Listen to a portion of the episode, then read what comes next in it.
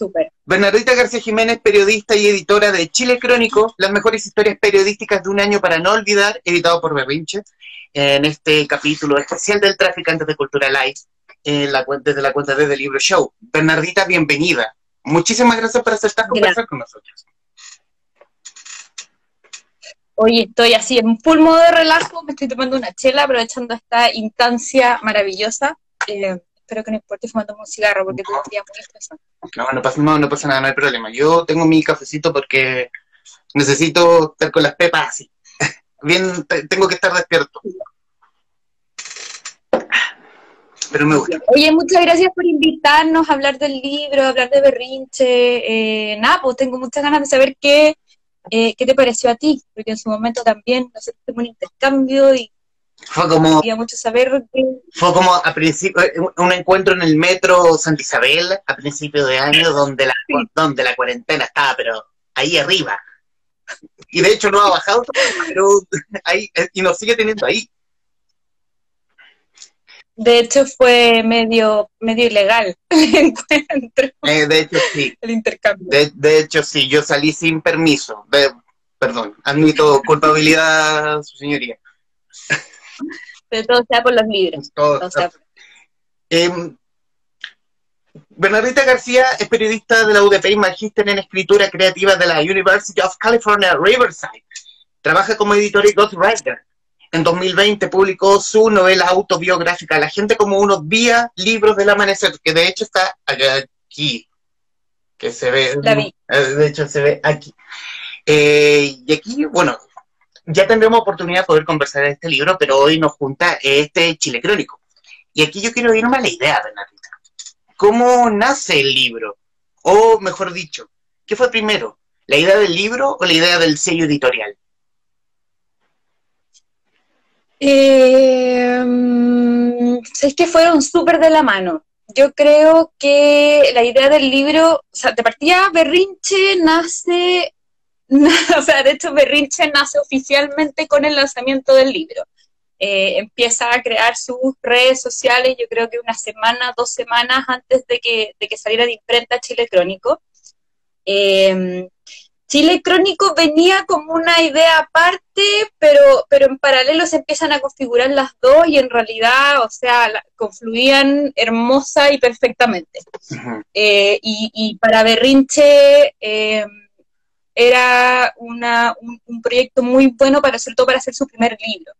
En el fondo lo posicionaba bien y venía a hacer algo que nos permitía eh, definirnos como editorialmente, como hacer un statement desde un principio, en el sentido de decir esto es lo que nosotros queremos publicar, estos son los textos que a nosotros nos interesan, estos son los autores que nos interesan. De hecho, Chile Crónico tiene adentro, en su primera solapa, el, el statement, el manifiesto de qué es berrinche, en este sentido. Y obvio, fue súper intencional porque la idea para nosotros era que a partir de este libro, gente que lo leyera y le interesara, después dijera, ¿sabéis qué? Me gustaría publicar mi libro de no ficción creativa con Rich. Entonces, un poco como que um, fueron de la mano, hermosa y misteriosa. ¿Y, y, y, para quienes, ¿Y para quienes van a ir sumando a esta transmisión en vivo y para quienes nos verán a posterior a través de Radio Touch TV en el Traficantes de Cultura habitual, en el, por, por lo fondo, en el fondo, ¿qué es la escritura creativa? ¿Cómo podemos definir la escritura creativa? La escritura creativa es, es la escritura de cualquier género eh, que utiliza recursos literarios. Uh -huh. Puede ser un, un guion, una prosa más poética, un primera persona, eh, en ese sentido, la, la, escritura creativa en particular se aleja de quizás como el, el, periodismo duro, el periodismo tradicional. En ese sentido, el periodismo tradicional no es escritura creativa. Eh, lo que lo, eh, Berrinche Ediciones es un sello de no ficción, eh, no ficción creativa. Uh -huh. Se me cruzan los géneros. Que vendría siendo una rama de escritura creativa donde, claro, la temática, los hechos que se narran son reales o están basados en hechos reales, eh, pero se utilizan recursos literarios para narrarlos. Y de ahí podemos llegar a extender otra rama que es, quizá, depende de quién lo diga o quién no, el prisma narrativo, que en el fondo se encarga de contar historias reales, tiene que ver con periodismo, pero con recursos un poco más híbridos o flexibles que el periodismo tradicional.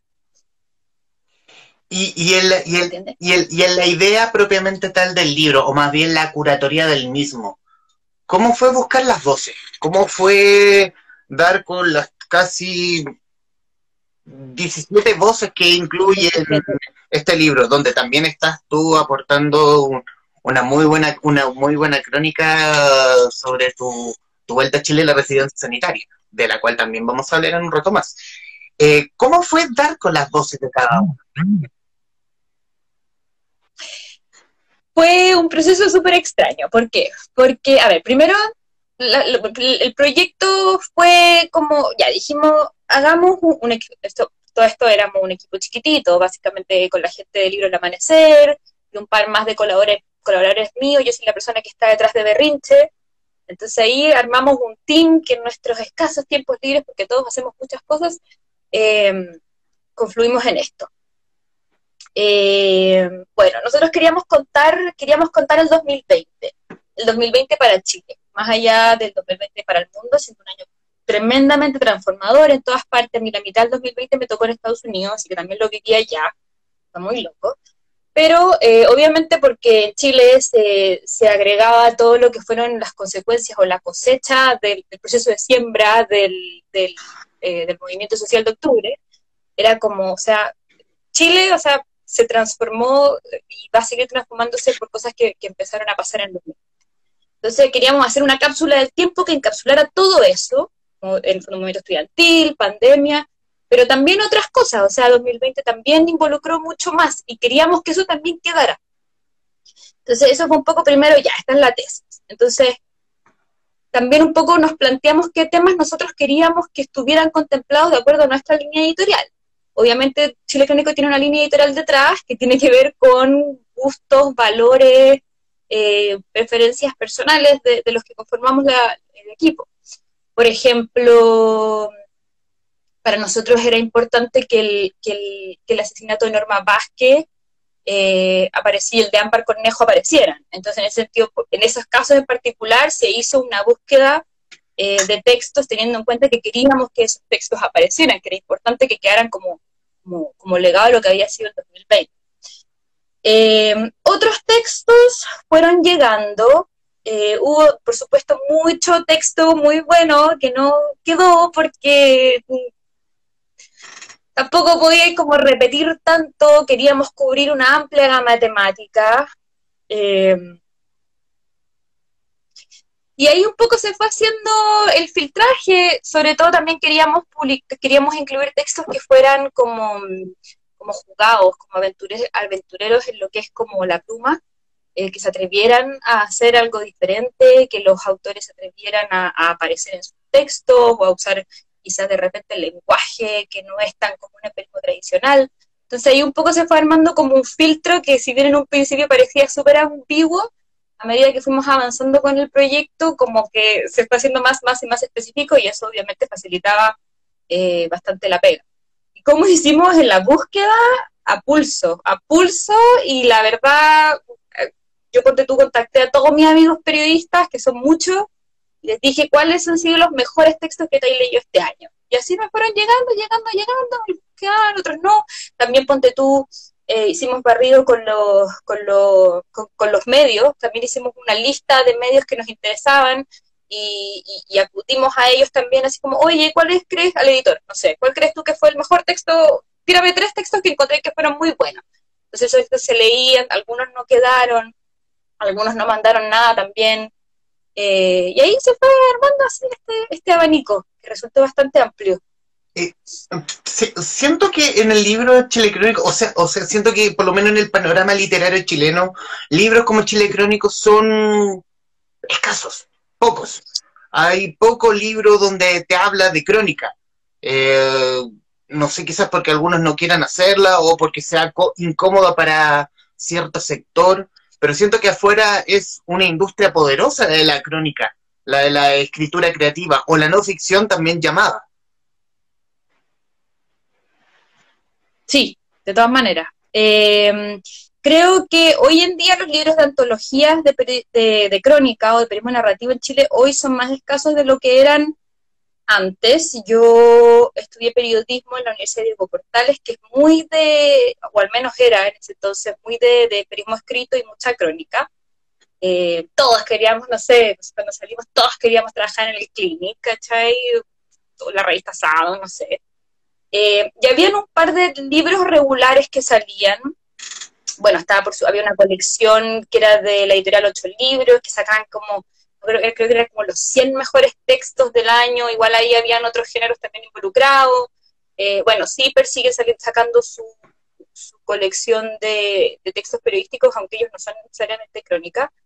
Eh, pero antes, claro, había quizás más bastiones del género o de la antología de este género que yo me di cuenta también se habían empezado como a evaporar o a desintegrar eh, los últimos años y eso de todas maneras fue un gatillante para, para por qué quisimos sacar el proyecto.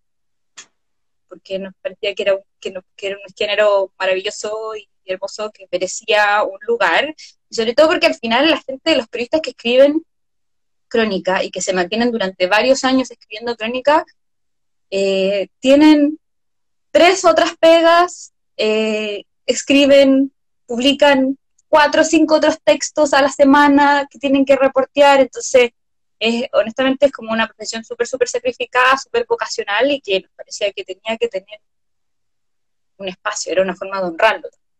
El, el, género, este género narrativo de la crónica es que abunda mucho, abunda mucho en los medios independientes eh, viendo el universo de Chile Crónico rescatando ciertos artículos de la tercera y el Mercurio, o sea, básicamente rescatando alguna cosa del duopolio.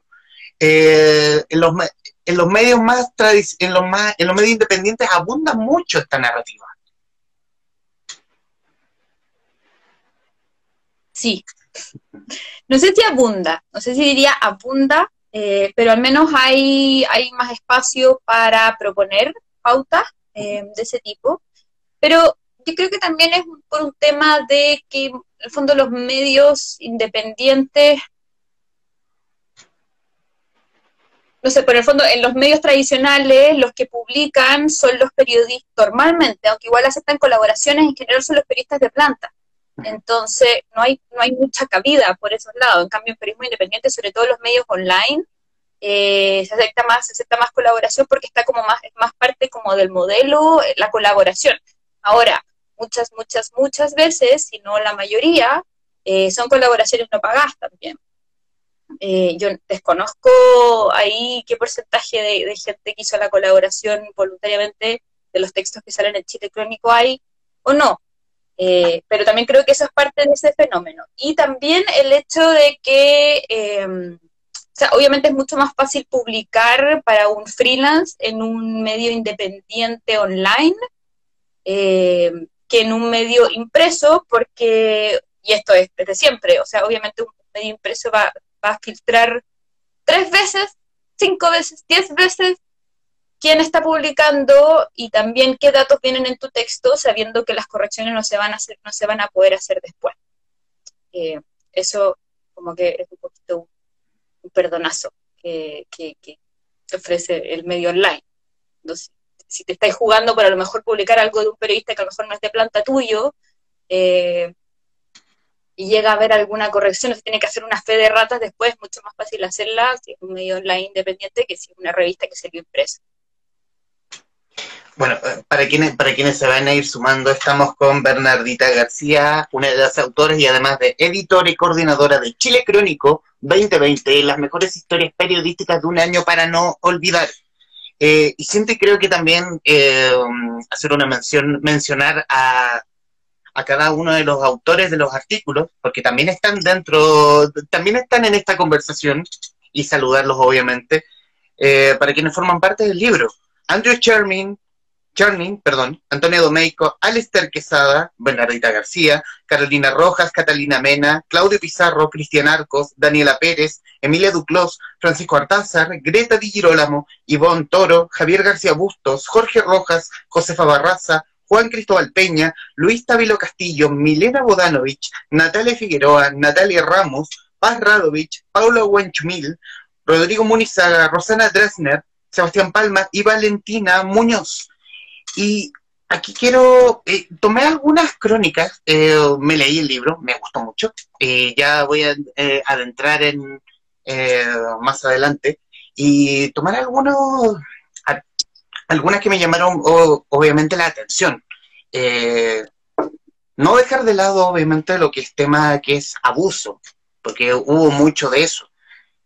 hubo, hubo mucho en este 2020 extraño para todos bueno, nombrar el, la, la, crónica de Antonio Domeico, que son 20 años y una cuarentena junto a mi agresor. Esa historia me dolió. Eh, y, me dolió acá, y más, más acá en la guata, porque vivió 20 años cuando se sintió preparada para librarse de su agresor, cayó la cuarentena y todo se fue al carajo. Sí, sí, es brutal ese texto. Y aquí, eh, hay un trabajo que tú como editora, eh, de alguna forma no hay intervención o un trabajo en conjunto de editora, autor, de, autor o autora del, del artículo o crónica respecto de la edición que para que quede en el libro, la edición propiamente tal que es un editor en el fondo. No, lo único, a ver, eh, se hizo obviamente una revisión gramatical y de ortografía, de repente, sobre todo cuando son textos online, de repente hay mote, entonces todo eso se revisó, por supuesto. Eh, en términos de contenido no se tocó ningún texto, obviamente. Se tomaron algunas decisiones editoriales que pueden parecer tribales, triviales, perdón, eh, pero en realidad no lo fueron tanto, como por ejemplo, en qué casos Claro, porque de repente, no sé, los textos usaban de distinta manera las comillas para los diálogos, otros usaban los guiones para recrear conversaciones. Entonces ahí también se intentó que, cuando lo usaran, cuando los textos usaran esos criterios, fuera con el mismo objetivo. Hubo otra conversación que tuvimos en un momento que, que tenía que ver con el uso de palabras mapuche, eh, si las poníamos en cursiva o no. Eh, porque hay un texto que tiene muchas palabras mapuche, que es el texto de Paula Wentrumil, que es el que cuenta em, este, este, testimonio de esta chica que, que, fue dada en adopción a padres alemanes cuando era muy chiquitita, y a través de esa historia ella cuenta cómo en Alemania conoció eh, niños que fueron durante la dictadura dados en adopción muchas veces sin autorización de sus padres, sacados del país cómo allá se formaban comunidades donde, donde con toda esta gente buscando sus raíces, tratando de encontrar su lugar y de dónde venían. Bueno, en ese texto había mucha palabra mapuche. Hasta antes de, de, llegar a editar ese texto, habíamos decidido que iban a salir en cursiva. Lo que fue una conversación, ¿por qué? Porque en el fondo también tú al, poner en cursiva una palabra, em, la, la la conviertes en algo que no es que no es propio del lenguaje. En ese sentido, como que estuvo la cuestión de lo, lo integramos o no, cómo lo integramos o no. Y finalmente se decidió mantenerlo en cursiva por un tema de estilo y porque la, la mayoría, sino todas las crónicas estaban escritas de esa forma, salvo en el caso de Paula porque esa, porque esa crónica como que existe dentro de su propio universo al final.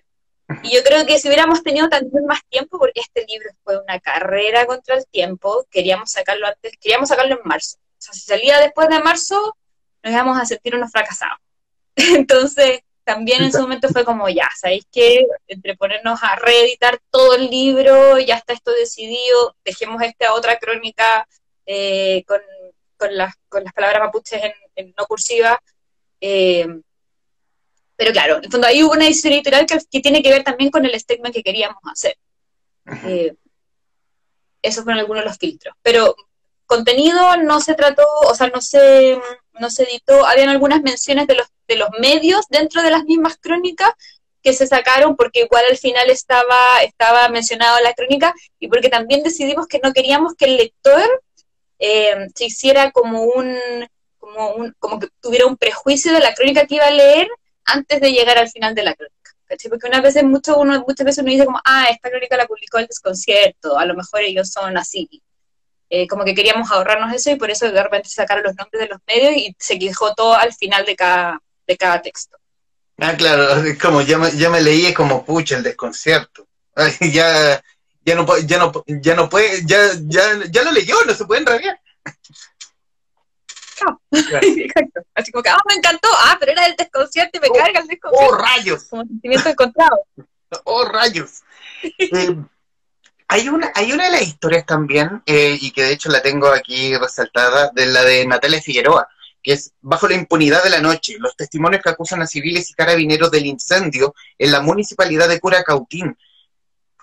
En nuestro rigor aquí es racismo, el racismo puro y duro, en el fondo, donde, el donde, la, donde la toma, eh, donde la toma esta municipalidad eh, se vota con la ayuda de las fuerzas policiales, de un grupo de civiles que básicamente, ah, cómenselo, vayan a paliarlo, yo lo, lo, vamos terminando acá, aquí en la esquina, una cosa así. Sí, de hecho, eh, en realidad es bien heavy este texto porque yo, yo lo interpreto al revés, en el fondo se, se saca esa toma con la ayuda de los civiles y, y, aceptando la intervención de civiles. Al final los que, los que quemaron las, camionetas de los dirigentes de los dirigentes mapuche que estaban adentro de la toma fueron los grupos de civiles que estaban arrasando con todo. Eh, de hecho, obviamente desde las fuerzas policiales hubo violencia en cómo ejecutaron la operación, pero también eh, muchos de los de los dirigentes que sacaron eh, fueron golpeados por gente que estaba ahí gritando afuera. Eh, que claro, como tú decís, respondía a este, a este racismo.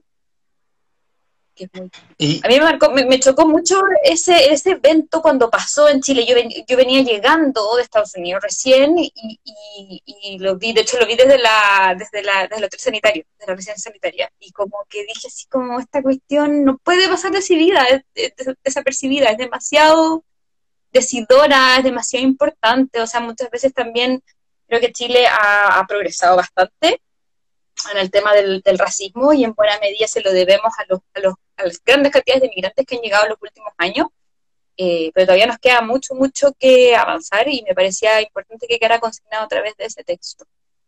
¿Te, pasó cuando viviste o viste el estallido social que de alguna forma el gobierno dejó de gobernar de alguna forma el 18 de octubre? Y fue, y carabineros y las fuerzas policiales y las fuerzas de orden y seguridad hicieron lo que quisieron, es ahí tortura, violación a los derechos humanos, gente que perdió ojos, el caso de Fabiola Campillay, el caso de Gustavo Gatica, eh, ¿te extrañó? ¿Te espantó como persona? Me extrañó para nada, la verdad. Eh, de hecho, creo que sería, si así esa es la conversación que quieres tener, en ese sentido creo que es interesante primero definir qué, es gobernar. Eh, y si con gobernar te refieres a proteger a la ciudadanía eh, o a intervenir para que la, ciudadanía sea protegida, me parece que eso es algo que el gobierno nunca ha hecho. más allá de, de, lo que es marchas, de lo que es protestas sociales, o sea, lo que es legislación, lo que es sé, conflictos medioambientales. Si estamos hablando de gobernar con proteger a la gente, es algo que el gobierno nunca ha hecho. Entonces, no, obviamente no me sorprendió eh, para nada. Por el contrario, me pareció como la respuesta natural y obvia del gobierno actual.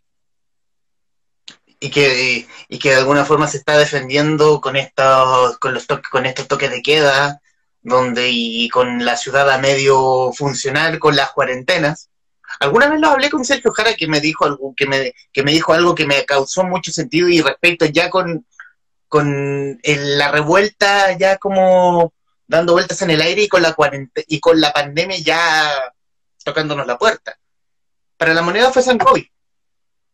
Y de alguna forma fue el gran salvador de, del gobierno, de este desgobierno o gobierno de Sebastián Piñera.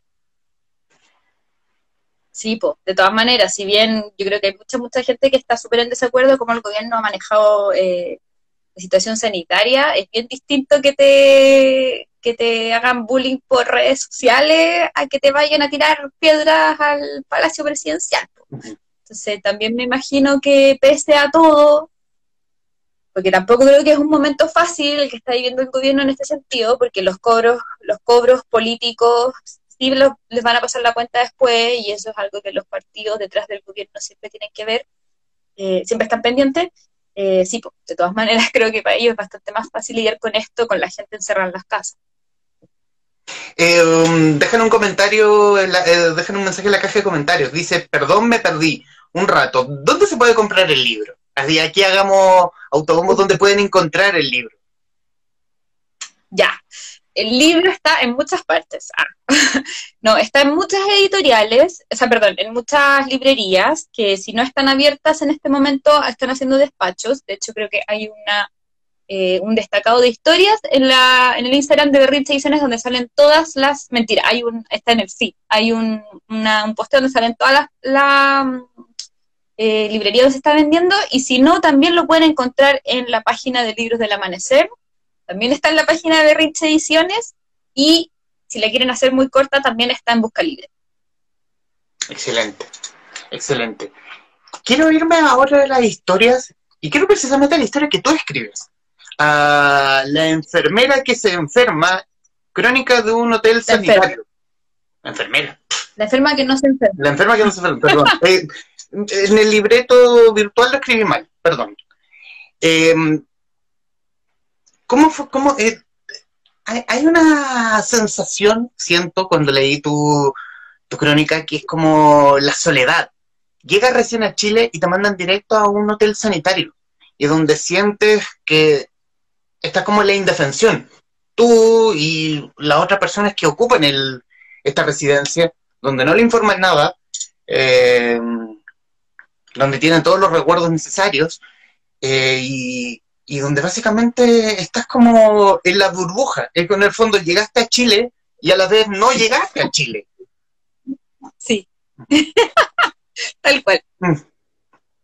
Era como un, estado de tránsito eh, infinito. Em, sí, ¿quieres que te comente o quieres preguntar algo específico? No, eh, ¿cómo, fue la redacción, de la misma, del texto? Em, ¿Cómo, se te fue dando? Bueno, yo cuando me venía, cuando me venía a Chile sabía, o sea, sabía que era una posibilidad, sabía, ya sabía que era una posibilidad que estaba, que me iban a mandar a residencia sanitaria, no era 100% seguro, eh, yo lo había evaluado porque mm, en Chile yo venía, yo llegaba a la casa de mi mamá. Yo viví en California cuatro años, entonces ahora venía de vuelta. Llegaba a la casa de mi mamá. Mi mamá es viejita, ¿cachai? Entonces, esto más encima fue en agosto del año pasado, donde también había mucho más desconocimiento de lo que era el COVID y eh, no tenía idea si a lo mejor yo podía tener el virus. Me había paseado como por tres aeropuertos, en Estados Unidos tenían la cagada, o sea, me acuerdo que pasé por el aeropuerto Miami y yo así como tratando de esconderme en un rincón, la gente así como era un mall, igual que un mall, la gente comprando, tomando helado, así, la, la, la. Y dije, obvio que tengo COVID, obvio que tengo COVID después de esto. Entonces, llego a Chile y me dicen, bueno, ¿usted tiene dónde hacer cuarentena segura?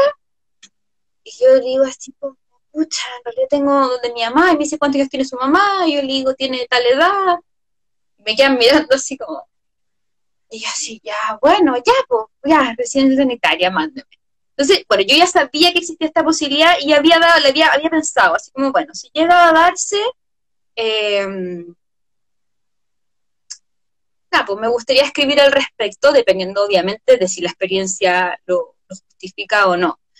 Eh, yo creo que me empecé a escribirla la segunda semana, probablemente. Empecé a tomar notas desde el principio. El primer día tenía una bitácora, así como día uno.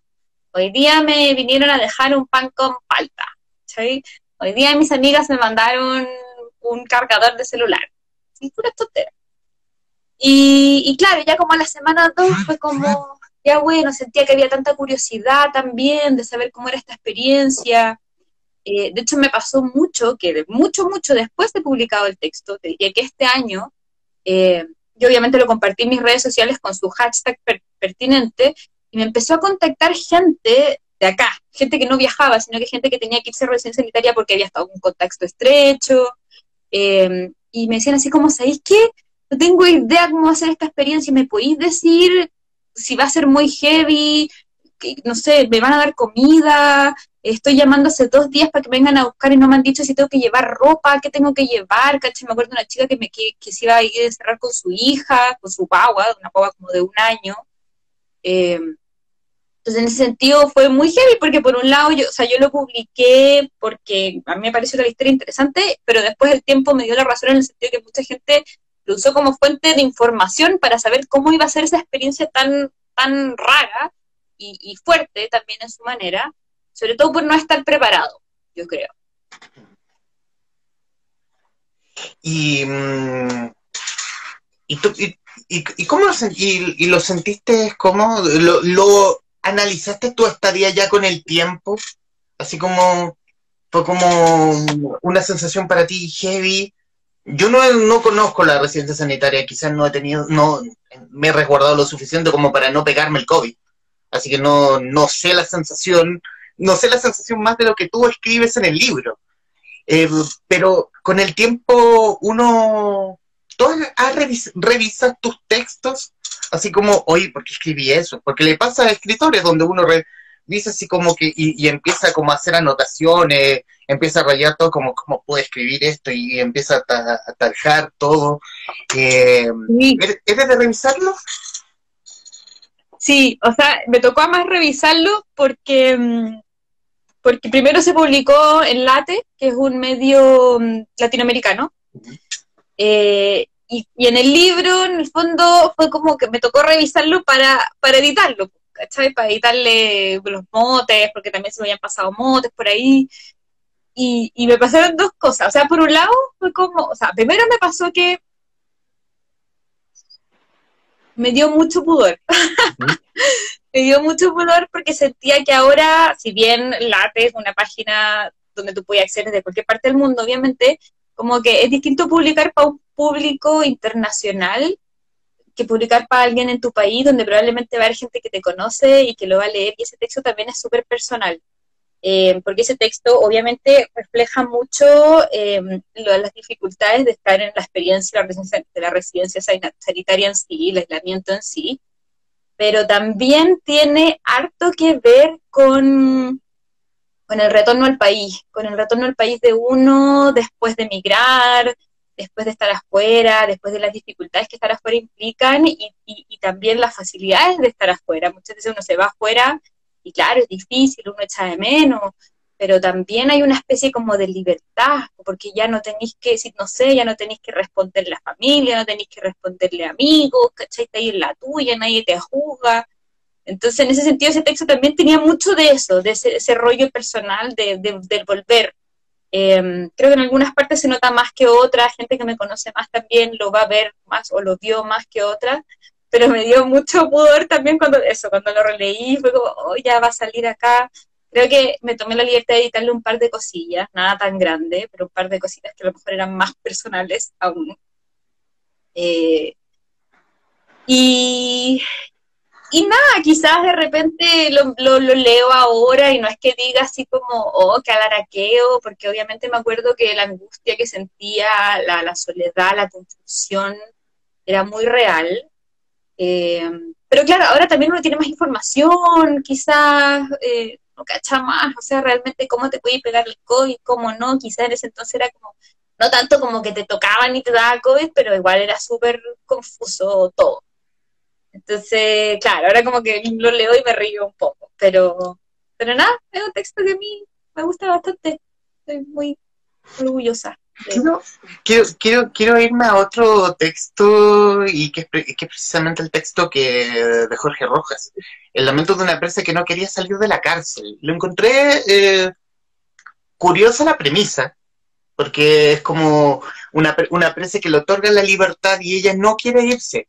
Ya después con la lectura misma es como que, uff, y, duele, porque en el fondo eh, ella intentó, ella estudió, ella mm, se esforzó de alguna forma tras cometer el error y caer presa, de poder salir y básicamente eh, salir no salir afuera era ir a la nada, sobre todo en época donde la pandemia estaba pero efervescente y estaba esa misma confusión, o sea, no saber cómo, cómo se pegaba ese dichoso virus y cada vez se le descubría una nueva propiedad, que, que, que era como el aloe vera, tenía cada vez una nueva propiedad del coronavirus.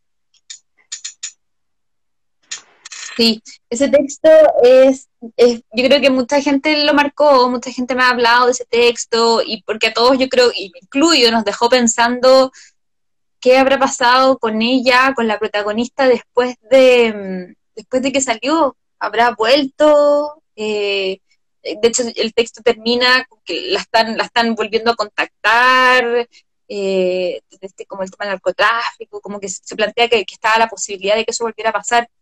Eh, sí, yo creo que, y de hecho hace poquito lo conversábamos con, bueno, en el contexto del lanzamiento de Chile Crónico, aprovecho de, comentarlo, eh, estamos organizando el Festival de Periodismo Narrativo Chile Crónico, al que estamos, son diferentes conversatorios al que se invitan a todos los autores del, libro.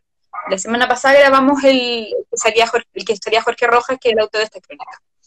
Eh, y claro, él en el fondo contaba eso, que, ese texto llama mucho la atención por la premisa inicial. Eh, uno empieza a leerlo, que esta cuestión está, está, presa, que va a salir de la cárcel, pero no quiere salir de la cárcel. ¿Por qué no va a querer salir de la cárcel? ¿Qué es eso? Uno empieza a leerlo y primero se encuentra con el tema del COVID, que es como ya, salí a un mundo que es un mundo completamente diferente al que era cuando entraste. Y además que es lo más grave, y eso no tiene tanto que ver con el COVID, eh, que es la, situación de total como abandono que tienen las personas que necesitan reinserción social después de salir de una experiencia como la cárcel, y que es básicamente nula. En ese sentido, súper gráfico, es súper representativo. O sea, había, ella tenía más libertad dentro de la cárcel, está, perdón, estando dentro de la cárcel que afuera. Tenía facilidades que afuera no iba a tener como por ejemplo una pieza.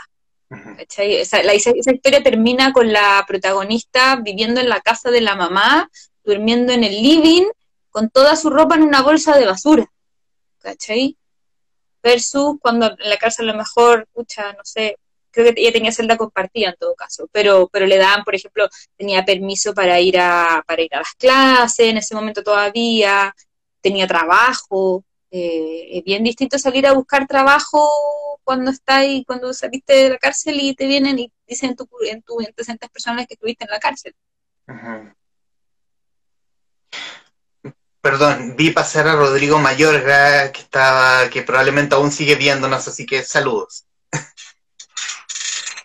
Em, sí, Rodrigo, amigo. Va, viendo, le saludos. Eh, y, ya, y ya en los minutos finales, obviamente, ya Bernardita ya con el libro impreso, en, librerías, las físicas, eh, las digitales, eh, ya aquí, ya físico, ya como esta guagua la dejaste caminar y corrió sola. ¿Qué sensación te deja? estamos súper contentos estamos súper contentos porque, como tú mismo lo decías ahí antes, lo que es la antología de crónica, de primo narrativo, es un género en extinción. Y la verdad es que, si bien creíamos mucho en el, proyecto, el proyecto, no, no sabíamos qué iba a pasar una vez que saliera, por eso también queríamos que saliera en marzo, para que estuviera todavía vinculado el año pasado, pero no sabíamos si la gente lo iba a querer leer, lo iba a querer comprar, y la verdad es que le ha ido súper, súper bien en todo sentido, desde, desde que se ha vendido bastante hasta también la gente como que se ha comunicado con nosotros para decirnos, oye, me gustó Caleta, eh, autores, periodistas también, dicho así como sabéis que me sentí súper representado, qué bueno que estén publicando este tipo de cosas, porque también editoriales o sellos editoriales de periodismo narrativo de no ficción en Chile hay muy, muy, muy poquitos. Entonces, no sabíamos si esa ausencia era o porque la gente no lo quería leer o porque, ¿cuál era? ¿El huevo o la gallina? ¿Cuál venía primero? O porque que faltaban nomás. Así que, pero bueno, le ha ido súper bien, estamos súper contentos. Y además que creo que la, edición quedó súper bonita, yo también tengo mi aquí. eh, quedó súper bonita. Eh, aquí el todo lo que fue el trabajo de diseño lo hizo Libros del Amanecer, que es la editorial que está detrás del sello Berrinche. Eh, la portada también de la foto, o sea, la portada del libro, que es esta fotografía de, ¿cómo se llama? El fotógrafo Alfonso González, que es muy bonita. Eh, en realidad colaboró mucha gente, fue un libro que se hizo muy a pulso, con mucho amor de mucha gente, y nada, qué hermoso, yo estoy súper orgullosa. ¿Y Berrinche está con hambre de un segundo libro? Sí. Estamos evaluando ahí un par de proyectitos, pero queremos que sea algo súper en la línea de nosotros también. Así que, nada. Esperemos. ¿Un Chile crónico, pero de este año? Sí, eso es algo que se ha conversado. Eh, el, festival le ha ido muy bien también y el festival también es algo que nos gustaría hacer. Ya todo esto es algo que está lo transmite el desconcierto y eh, lo apoya la Universidad Portátil, es una universidad latinoamericana de, periodismo, que tiene muy, muy buenos profes y moderadores, así unos dioses de las la crónica sudamericana. Liderado por Juan eh, Pablo Meneses. Liderado por Juan Pablo Meneses, es el, el prólogo de Chile Crónico. Eh, pero estamos viendo con calma, porque también si lo hacemos queremos hacerlo bien y que no salga cualquier cuestión y que, y que ya que el primero salió tan bueno, o sea, el segundo tiene que salir igual lo mejor, probablemente. Bueno, ahora sí los minutos, eh, ahora sí estos minutos finales, eh, Bernardita, eh, agradecerte estos minutos para querer conversar eh, a conversar de, este Chile Crónico 2020. Eh, quizás sea, claro, yo te dije que me gustó el libro, pero quizás no, no sea el mejor término para, para la temática que toca los libros, el, eh, que toca el libro. Es un libro que da rabia, es un libro que da pena, pero es un libro que, que de alguna forma hay que saber masticar para poder revisar el Chile que somos hoy.